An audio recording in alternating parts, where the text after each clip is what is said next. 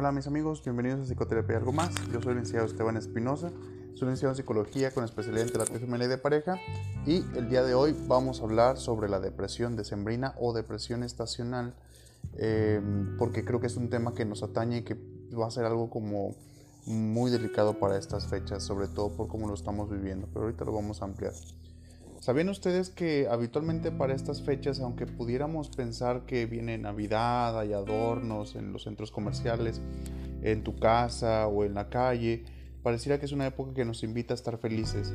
Obviamente eso, eso trata de hacer, pero para muchas personas eh, y tal vez para ti son épocas muy complicadas. Eh, pueden ser por muchos factores que ahorita vamos a desmenuzar, pero también hay un factor... Eh, en el contexto y, también en el clima que nos puede determinar mucho también de cómo nos vamos a sentir. Por estas fechas, de hecho, por eso se cambia el horario, al menos en México, así se hace en gran parte de, nuestra, de, la República Mexicana. Se cambia el horario para tener un poquito más de luz, precisamente para poder trabajar y también en el ahorro que tiene que ver con, con la luz. Pero realmente en los días tenemos menos luz y entonces eso hace que fisiológicamente al recibir menos luz tengamos una disminución también en el, bienestar del estado de ánimo. Hay estudios que eso lo demuestran, sobre todo cuando no hay suficiente luz en el hipotálamo, que es el que suele regular gran parte de nuestras emociones, no todas, pero una gran parte, entonces tiende como a tener un poquito más hacia abajo. No te deprimen automático, porque no es que todos caigamos en eso. Recuerda, hablamos como de depresión de un trastorno ya, ya más grave, no hablamos de depresión como alguna palabra tan simple y coloquial, porque eso hablaríamos de a lo mejor de estar triste o estar muy triste, ¿sí? Simplemente hay que estar muy alerta y eso lo vamos a ir explicando poco a poco. En esta época hay que estar muy alerta si de pronto tus sentimientos de tristeza empiezan a estar... El problema no es que te sientas triste un día, sino que a lo mejor por eso que te pasó ya tienes una semana, dos semanas, tres semanas, un mes, dos meses y no se ha ido. Cuidado porque en diciembre eso que, eso que está ahí pendiente puede agravarse, entonces muy presente con eso. Apatía también se presenta en esta época del año. La apatía se refiere como al no tener muchos ánimos. A lo mejor no quieres ir a trabajar. Digo, yo sé que por estas épocas preferiría estar acostado, pero me refiero más desde una parte del no tener ni siquiera la parte emocional de levantarse, las ganas de estar ahí, porque eh, a lo mejor lo ves como ya muy cansado, a lo mejor no te sientes cómodo, pero la apatía es un grado todavía más alto. ¿sí? donde ya de plano estás a punto casi de querer renunciar en pleno diciembre. Muy atento, muy, muy atenta también a esto. Los sentimientos de vacidad eh, o de vacío que de pronto podemos llegar a sentir en esta época del año, eso de que, fíjense, lo peor no es cuando tú estás solo o sola porque tú así lo decides. Esa es, al final de cuentas, valga la redundancia, una decisión. Pero lo peor es cuando te sientes solo o sola estando acompañado de personas. Eso es lo que tener mucho cuidado porque entonces significa que hay algo más bien interno que no tiene que ver con los demás, que no te permite disfrutar el estar contigo mismo, contigo misma. Ese sentimiento de vacidad, otra vez como se los dije ahorita al principio, el problema no es que aparezca un día, ¿sí? porque a lo mejor al día siguiente eh, dormiste bien y comiste bien y, amaneció un nuevo día y te sientes otra vez con ánimos. El problema es cuando ya es muy prolongado o que de pronto aparece sin tener como una justificante muy real. Ahí es donde hay que tener eh, mucha atención. El también la sensación de no ser como lo suficientemente bueno, suficientemente buena para mí mismo, para mí mismo. Esa sensación que me deja de como de pronto no saber si puedo hacerlo bien o castigarme y, hacerme culpable de ah, pues no me ha ido bien porque yo no he hecho las cosas bien, pero me voy a un punto donde yo mismo pareciera que me autoviolento porque me digo, no me va bien porque soy un tonto, no me va bien porque no soy capaz, en lugar de poder ver las cosas que sí hago bien. Esa sensación de no autosuficiencia también es muy peligrosa, entonces mucha atención también a esa parte. También puede provocar crisis de angustia. Las crisis de angustia son muy delicadas, eh, son muy desagradables también porque aparecen con eh, la frecuencia cardíaca cambia, la respiración cambia y sobre todo la sensación te deja un malestar muy muy grande. No una vez, que empiezan a ser ya muy repetitivos. Pensamientos de culpa también empiezan a ser recurrentes y cuando más avanza esto y que ya estamos hablando, como les decía ahorita, ya de depresión, pueden ser que los pensamientos ya se vuelvan tan abominables, tan desgarradores y ya incontrolables que pueden aparecer pensamientos suicidas. Si eso empieza a pasar, no lo tomes como a la ligera. Los pensamientos suicidas no se toman a la ligera. Eso inmediatamente hay que tratarlo. Ve con un especialista, ve con un médico y busca ayuda psicológica también, porque no es normal que esos, que esos pensamientos estén ahí en tu cabeza. Eh, ¿Por qué suceden? Bueno, hay muchas razones, ahorita ya te explicaba como una razón más climatológica que afecta al final una parte fisiológica en nosotros, pero ya en la parte emocional y experiencial, pues también puede ser habitualmente en un año normal y regular, podría ser porque cierras un ciclo, el, cuando se acaba un año y como nosotros tenemos establecido el calendario, al término del año es un cierre de ciclo. Tal vez no lo haces como muy consciente porque a lo mejor tú entiendes por cierre de ciclo que solo es cuando acabas con una relación de pareja o acabas un trabajo o algo así que se ve como más palpable. Pero no, acabar un año también significa cerrar un ciclo y así como cuando acabas con una pareja y haces una reflexión de qué se hizo bien, qué se hizo mal, eh, en qué puedo mejorar. Bueno, cuando tú cierras un año es una, buena, es, un buena, es una buena tarea para que tú puedas también cerrarlo de manera adecuada. Pero no todas las personas les va muy bien con los cierres. Hay personas que les cuesta mucho más, inclusive hasta lo tratan de negar o lo tratan de, estirar lo más que puedan, pero en el, pues en el tiempo, en el año, no puedes estirarlo más, el tiempo camina y no, no te va a esperar. Entonces el llevarte y empujarte a hacerlo para personas que no están preparados o listas para cerrar ciclos, pues les lleva a un estado de muy inconveniente en las emociones, muy difíciles de manejar y no saben qué hacer con ellas y es cuando aparecen muchas de las cosas que les expliqué hace ratito. Em, también en esta época del año pues sucede mucho que las, familias se reúnen.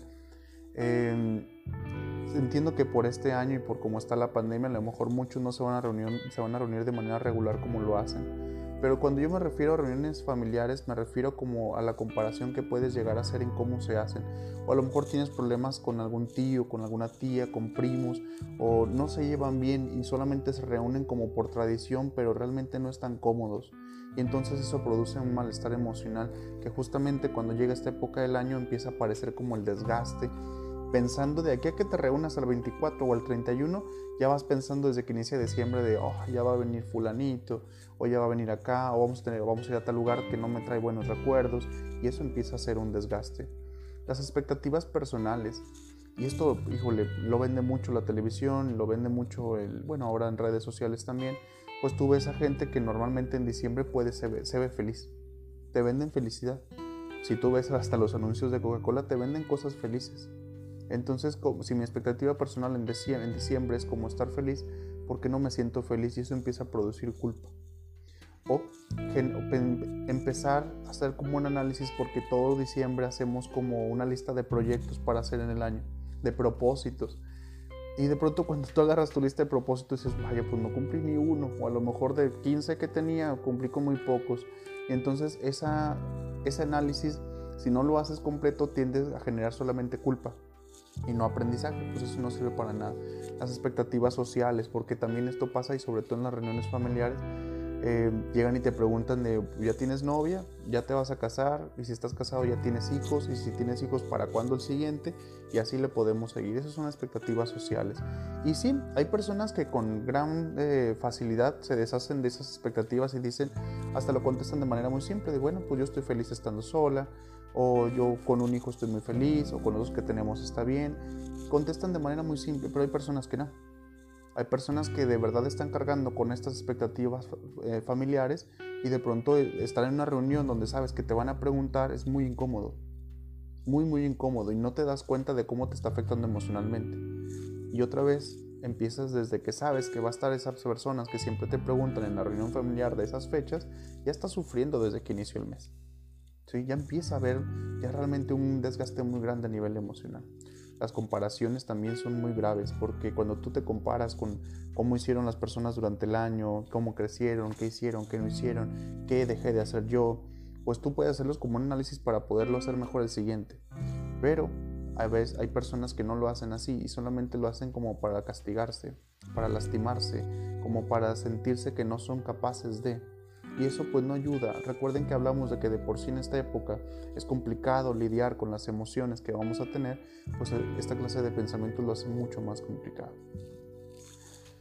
Este año vamos a tener un plus muy grande, muy muy grande, que es el tener estas épocas navideñas acompañados de pandemia. Cierto que a lo mejor, eh, al menos en México, se maneja así con esta parte de, del cuidado a través de un semáforo que estableció el gobierno de México y que a lo mejor nos va permitiendo como cada vez hacer más cosas. Pero aún así va a ser que sean diferentes, porque en teoría a lo mejor tú vas a ver que algunos establecimientos van a estar llenos y puedes pensar y decir, bueno, pues la gente que es responsable. Y puede ser que sí, pero aunque tú los veas abarrotados, no va a ser el mismo nivel de gente que pudo haber estado si no existiera esto. ¿Qué significa? Que hay mucha gente que está en casa y que no va a salir o que va a hacer las compras de otra manera. Va a ser muy distinto, muy, muy distinto. Entonces, si de por sí esto ya era complicado, esto nos va a hacer que sea el doble de complicado, tal vez más.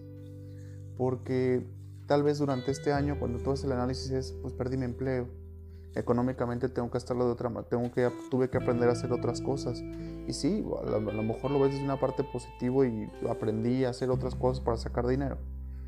Pero no estuvo padre perder mi trabajo, porque a lo mejor durante este año, cuando tú haces el cierre en el ciclo, eh, perdiste un ser querido, o alguien perdió, alguien cercano a ti perdió un ser querido y pues no está padre cerrar el año así. Vamos a cerrarlo seguramente con mucha tristeza porque hemos perdido a mucha gente en el camino aunque no haya sido gente a lo mejor muy cercana a ti, ha muerto mucha gente.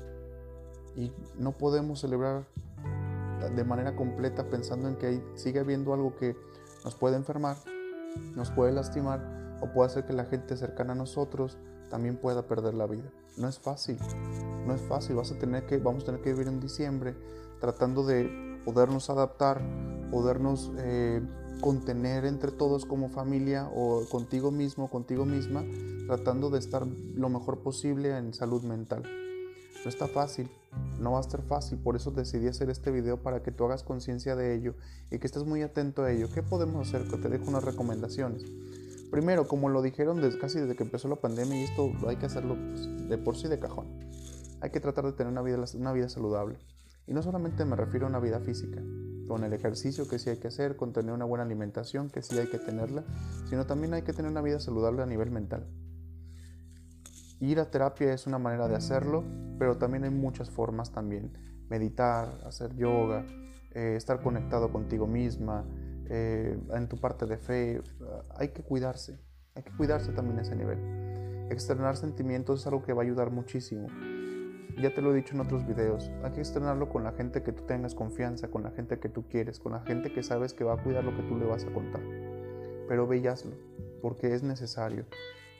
En este año, otra recomendación que te hago es que no importa si a lo mejor este año no nos podemos reunir em, en la casa de la abuela donde siempre lo hacíamos. Va a ser diferente. Eso no significa que tenga que ser peor. Diferente no es igual a peor. Diferente simplemente lo podemos hacer y hay que aprender a adaptarnos, porque también de eso se trata. Si, si todos podemos aprender a ser flexibles, es más fácil que podamos enfrentar las situaciones. No dejes de reunirte con tu familia, aunque sea de manera virtual. No dejes de hacerlo, aunque tu cabeza sea de, es que no es lo mismo, es que no se siente igual. Sí, no se siente igual, pero no significa que sea peor. Inténtalo, yo te aseguro que vas a tener en algún instante un beneficio eh, conéctate con esos tíos que a veces no ves y porque viven lejos, pues ahora lo vas a poder hacer. Con esta maravillosa tecnología, con videollamadas, donde podemos conectar a toda la familia, puede ser algo lindo. Organízalo. Haz que sea este año también algo diferente, pero para lo bueno. Em, trata de buscar ayuda también cuando sea muy grande. Cuando ya sea todo, que todo se empiece a exacerbar, que empiece a crecer, que tus pensamientos se vuelvan incontrolables, que de pronto ya la sensación y la parte emocional ya no puedas más con ella, busca ayuda. Se vale. Hay veces que no podemos manejar las cosas solos y es necesario buscar ayuda. Te repito, de por sí, diciembre es la época, al menos para los terapeutas, eh, los psicoterapeutas, es cuando más trabajo tenemos. Eh, ahora por la pandemia seguramente se va a duplicar el trabajo. ¿Por qué? Porque emocionalmente estamos muy lastimados después de todo lo que está pasando. Entonces busca ayuda si tú lo crees necesario. También, te lo repito, no solamente depende de lo, que vayas y hagas en terapia, también depende de lo que hagas para ti mismo, para ti misma. ¿sí? Haz cosas para que tú estés mejor. No te quedes sentado, sentada, viendo cómo las cosas se desmoronan. Que este diciembre no termine siendo como simplemente el cierre de un año horrible. No. Tratemos de, que, tratemos de cerrar lo mejor posible con nuestros con los recursos que tengamos. No se necesita mucho, se necesitan ganas para poderlo hacer. Bien, vamos a terminar pues por el día de hoy. Em, puedes recomendar este video a quien tú lo desees, puedes escucharlo también en Spotify, en Anchor, lo puedes ver también en YouTube, como tú lo desees. Compártelo a quien tú crees que pueda servirle de mucho y si tienes alguna duda o comentario puedes tener, pasarlo en el mismo teléfono que viene ahí en la página o mandarme un correo electrónico a esteban sin al principio punto espinosa sin al principio arroba gmail.com. Cuídense mucho, les quiero. Bye.